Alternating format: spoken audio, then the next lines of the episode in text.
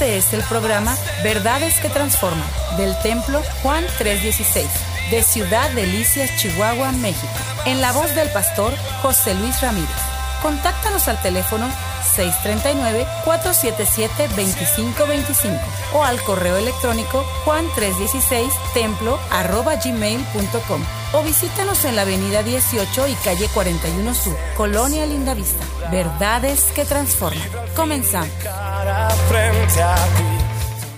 Vamos a 2 de Corintios capítulo 13 versículo 5. Dice, examinaos a vosotros mismos si estáis en la fe, probaos a vosotros mismos. ¿O no os conocéis a vosotros mismos? Que Jesucristo está en vosotros a menos de que estés reprobado. El primer texto que yo tomé habla de confrontación. El segundo texto que yo tomé en esta hora, hermanos, habla de autoconfrontación. Son dos cosas. Una es cuando Dios me confronta y la segunda verdad es cuando yo me examino y me analizo a mí mismo. Busqué la palabra del significado confrontación, es la idea de expresar desaprobación, ya sea por palabras o por acciones. Los sinónimos de confrontación son conflictos, es disputa o reprensión. Decía que la confrontación es un recurso usado en las relaciones humanas. Es muy común que en la familia en ocasiones nosotros confrontemos a nuestros hijos o hablemos en algún momento nuestros cónyuges a nosotros nos confronten con actitudes equivocadas. La confrontación es un recurso usado en la psicología como medio terapéutico para concientizar a aquellas personas que tienen serios problemas emocionales y hay veces a través de la confrontación viene la concientización y las personas pueden salir adelante. Pero también la confrontación es un recurso divino. La realidad, Dios lo usó desde el principio, desde que puso al hombre en el mismo huerto del Edén cuando Adán pecó, cuando le hizo caso a su mujer, entonces Dios se acerca y lo confronta y le hace algunas series de cuestionamientos en relación al recurso divino, a este principio. La realidad, Dios lo usa de dos maneras. Lo usa de manera correctiva. ¿Qué es lo que yo quiero decir? Cuando cometemos algo o cuando se hace algo y que nos confrontan con esa verdad, pero también Dios lo usa de manera preventiva para que no sucedan las cosas. Es un principio que aparece desde el Génesis hasta el Apocalipsis, en el Antiguo como en el Nuevo Testamento. El Evangelio confronta todo pecado y las obras de la carne. Esto no significa de ninguna manera una vida limitada, sino una vida consagrada para Dios, porque Él dijo que Él nos anhela y nos cela grandemente. Yo quisiera preguntarle, levante la mano los que son casados. O los que están comprometidos y quieren mucho a su novia, levante la mano. ¿Cómo te sentirías que tu esposa, tu novia o tu prometida no fuera fiel a ti? Vamos a reflexionar. Creo que nos sentiríamos muy mal. Creo que hablaríamos con ella y le diríamos, oye, no es correcto lo que estás haciendo. Y la realidad que Dios contiende como quien tiene la razón. Vuelvo al punto. Cuando el Espíritu de Dios habla nuestro espíritu, hermanos, Él habla y contiende con nosotros como quien tiene la razón. Y la realidad dice el principio bíblico, porque el Espíritu de Dios no contenderá para siempre y debemos de ser cuidadosos en ese punto. El Evangelio confronta las obras de las tinieblas en las que yo participo, en las que yo me deleito. Porque hay unas en las que yo participo activamente, pero hay otras que yo las anhelo en mi corazón y me complazco en ellas. Volvemos al punto, ¿o qué decir?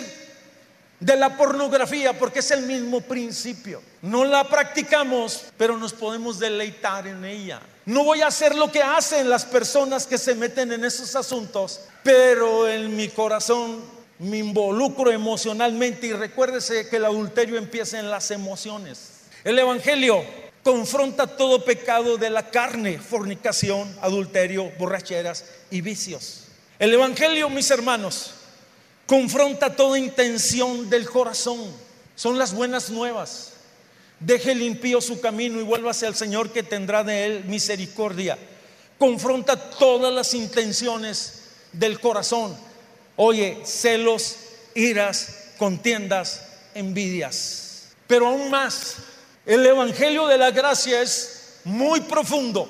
En la ley el hombre era juzgado, mis hermanos, cuando lo tomaban o en el acto del adulterio. Pero Jesús dijo si tan solamente codiciáramos a una mujer en nuestros pensamientos. Por lo tanto, soy confrontado por mis pensamientos impuros. Dice el Salmo 139, versículo 4, aún antes de que haya palabras en mi lengua, he aquí Jehová que tú las sabes. Aún no los digo, son, oye, las palabras antes de ser expresadas son pensamientos. Vamos, aún no tengo la palabra en la lengua y tú, Señor, ya la conoces. Y dice el versículo siguiente, tal conocimiento es grande para mí. El Evangelio en esencia confronta toda maldad. Es más, el Evangelio confronta los poderes de las tinieblas. Y el Señor dijo, en mi nombre echarán fuera demonios es en el nombre del Señor. La realidad, mis hermanos. Después estaremos hablando un poco sobre ese tema. Qué impresionante es esto, pero no solo el Evangelio, sino las epístolas. Oye, analizando el principio, cuando vamos a las epístolas, Romanos, Corintios, primera, segunda de Corintios, tesalonicenses, colosenses, todas esas, las epístolas universales, Judas, oye, Santiago, todas esas, en esencia, mis hermanos, tienen dos verdades tienen dos objetivos claros en su origen y su propósito. La primera es fundamentarnos en la verdad bíblica, en el sacrificio de Cristo y en la doctrina apostólica o la que profesaron los apóstoles. Pero la segunda propósito es protegernos y por lo tanto confronta, protegernos del, del error doctrinal, de lo falso, de las mezclas, del sincretismo y preservar la pureza de la fe. Podemos decir que las epístolas, las epístolas en esencia tienen ese carácter de confrontación contra lo falso, contra las herejías pasadas y presentes. Y lo hace de dos maneras. Lo hace de una manera muy directa, diciendo las cosas como son. ¿A cuánto les gusta que Dios le diga las cosas como son? ¿A cuánto les gusta que su esposa le las o su esposo le diga las cosas como son? La realidad, mis hermanos, esto es impresionante. Oye, nos confrontan las epístolas de una manera directas, pero también en las epístolas en ocasiones se expresa contrastando las verdades entre lo falso y lo verdadero. Cuando usted lee las epístolas de Pablo, de Judas, de Santiago, en ocasiones de Pedro, oye, hace alusión, un ejemplo, acerca de los falsos cristos y los falsos maestros. Es un ejemplo solamente. Segunda de Pedro, capítulo 2, versículo 1 y 2 carácter de estas personas, pero también Timoteo me habla del carácter de los hombres de Dios. Fíjese, pero hubo también falsos profetas entre el pueblo, como habrá entre vosotros falsos maestros que introducirán encubiertamente herejías destructoras y aún negarán al Señor que lo rescató, atrayendo sobre sí destrucción repentina. Pregunto, ¿es una advertencia? ¿Es una confrontación con lo falso? Sí, la realidad inclusive en cuanto a la persona de Cristo, mis hermanos. Me muestra claramente quién es Cristo. Él es el Señor, el Rey de Reyes, el Señor de Señores, el primogénito de toda creación. Colosenses capítulo 2, versículo 9 y muchos pasajes me dicen a mí con claridad, hermanos, quién es Jesús, el eterno Hijo de Dios, al que se debe doblar, dice, toda rodilla de los que están en los cielos como lo que está en la tierra y debajo de la tierra. Oye, pero también las epístolas confrontan toda forma de hipocresía dentro de la iglesia y nos advierte de una posible, oye, apostasía de aquellos que conociendo a Dios se alejaron de Dios y ahora son enemigos de Dios. Y dice, ten cuidado, porque en los postreros tiempos muchos apostatarán de la fe.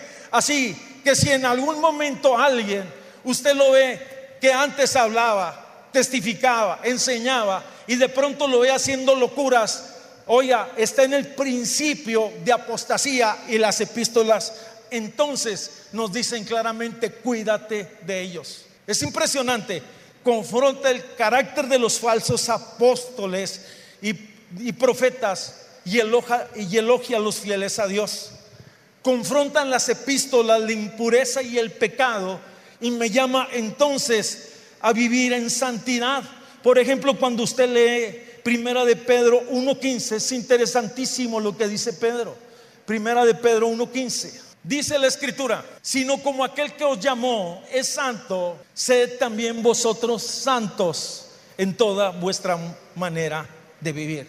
Estoy diciendo, recapitulo, Dios tiene una forma particular de confrontarnos. El Evangelio de Cristo nos confronta. Las epístolas nos confrontan. El Apocalipsis nos confronta. El Pentateuco, los primeros cinco libros de la Biblia encontramos exhortaciones para servir a Dios y caminar. La realidad cuando usted lee Deuteronomio capítulo 28, la primera parte habla de las bendiciones de ser fieles a Dios y la segunda parte habla de las consecuencias de ser infieles a Dios. Y es una confrontación.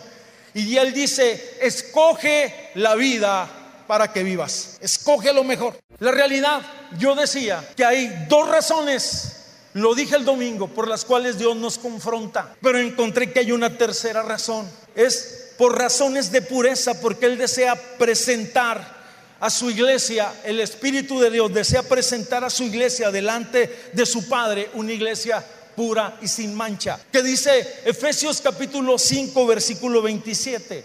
Dice que Él nos cela, que Él nos anhela.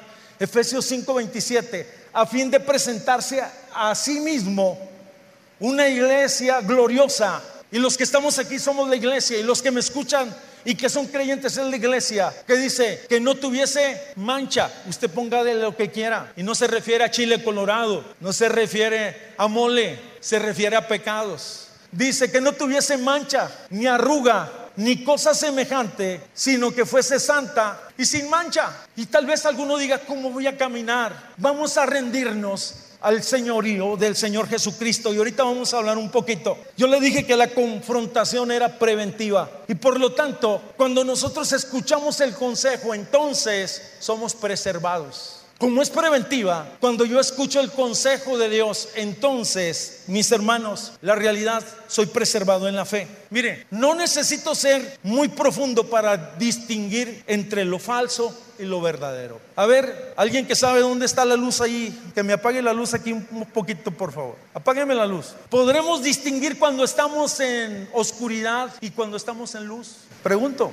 No necesitamos, hermanos, ser muy profundos para poder distinguir entre la luz y la oscuridad. No necesitamos ser muy profundos para distinguir entre lo falso y lo verdadero. No necesitamos ser muy profundo para saber lo que es bueno y lo que es malo. No necesitamos ser muy profundos, sino simple y sencillamente necesitamos ser muy sinceros y genuinos delante de Dios. Y la Biblia a mí me dice, cuando usted voltea a su alrededor, y ve personas que andan haciendo cosas desordenadas, usted va a entender que por los frutos serán conocidos el árbol o las personas. Por cierto, que estamos llamados a, a, dar frutos dignos de arrepentimiento y que este fruto permanezca y que este fruto dé gloria a Dios. Quisiera aplicar el principio hacia alguien más. A ver, levante su mano, su mano y ponga el dedo profético y vamos a ver a quién vamos a confrontar a nosotros mismos. La realidad es necesario examinarse a uno mismo y eso se llama autoconfrontación personal. Tal vez el término no lo encuentres con ese nombre en la escritura, pero lo encuentras en esencia. Hay muchos textos bíblicos que hablan de este tema. Job capítulo 13, versículo 22. ¿Cuántos son mis iniquidades y pecados? Hazme conocer mi rebelión y pecado. Salmo 119, 59. El salmista dijo, consideraré mis caminos y volveré mis pasos a tus testimonios. Los que iban a tomar la Santa Cena, Pablo les dijo, examinaos a vosotros mismos si estáis en la fe, probaos a vosotros mismos. Segunda de Corintios capítulo 13, versículo 5. Pablo es profundo, dice, examinaos a vosotros mismos si estás en la fe, probaos a vosotros mismos. En otras palabras, no vaya a ser que ya estés reprobado. ¿Por qué razón necesitamos autoconfrontarnos? Porque somos muy dados a autoexaltarnos. Somos muy dados a autojustificarnos. Pero muy pocas veces nos autoconfrontamos.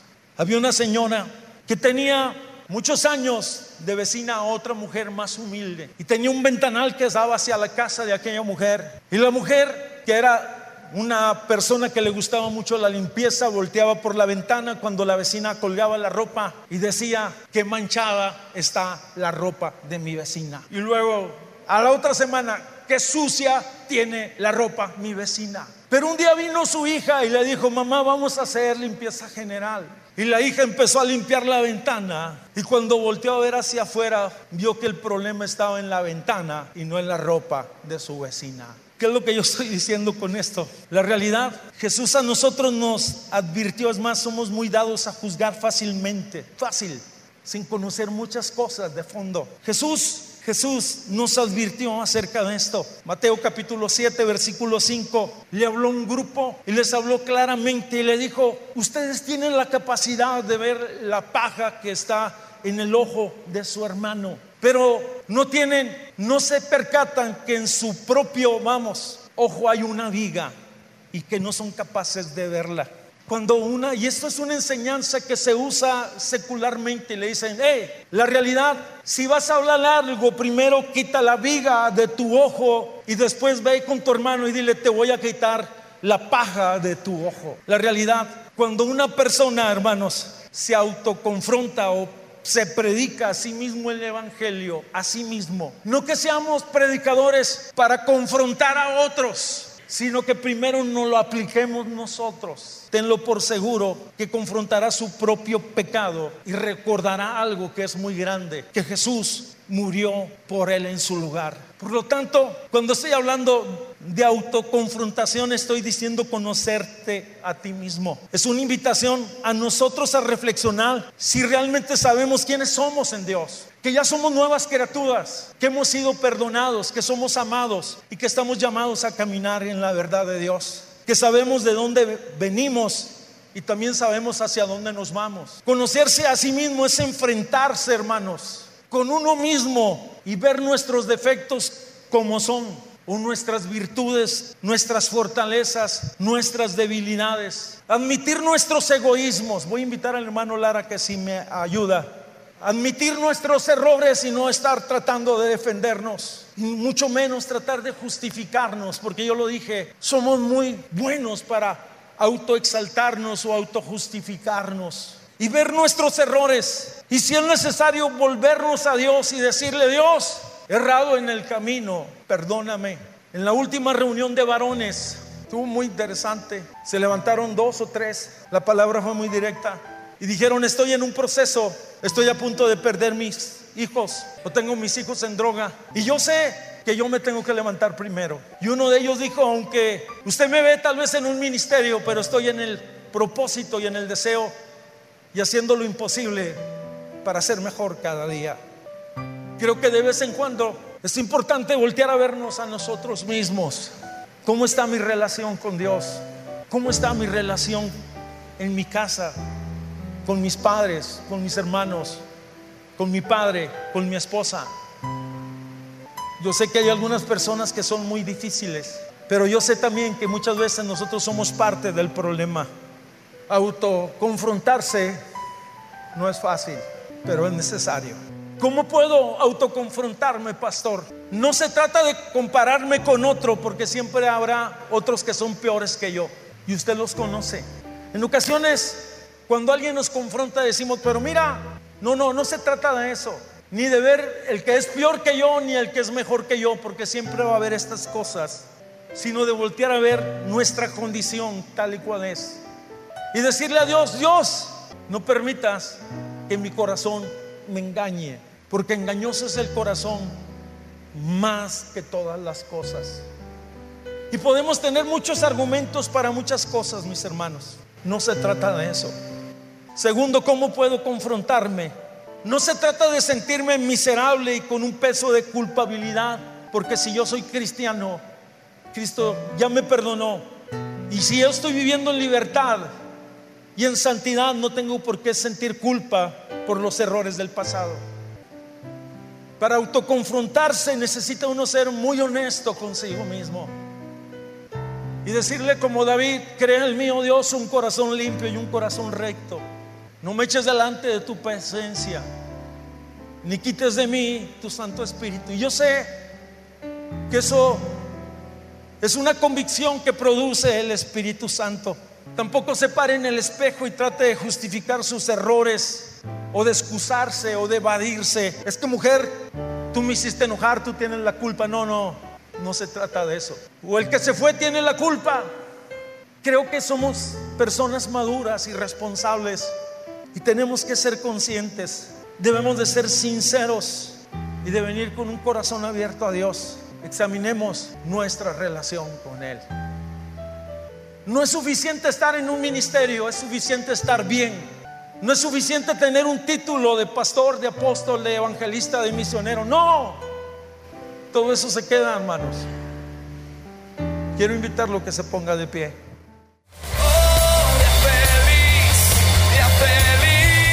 Este fue el programa Verdades que Transforman del Templo Juan 316 de Ciudad Delicias, Chihuahua, México. En la voz del pastor José Luis Ramírez. Contáctanos al teléfono 639-477-2525 o al correo electrónico juan316 templo arroba gmail.com o visítanos en la avenida 18 y calle 41 Sur, Colonia Lindavista. Verdades que Transforman.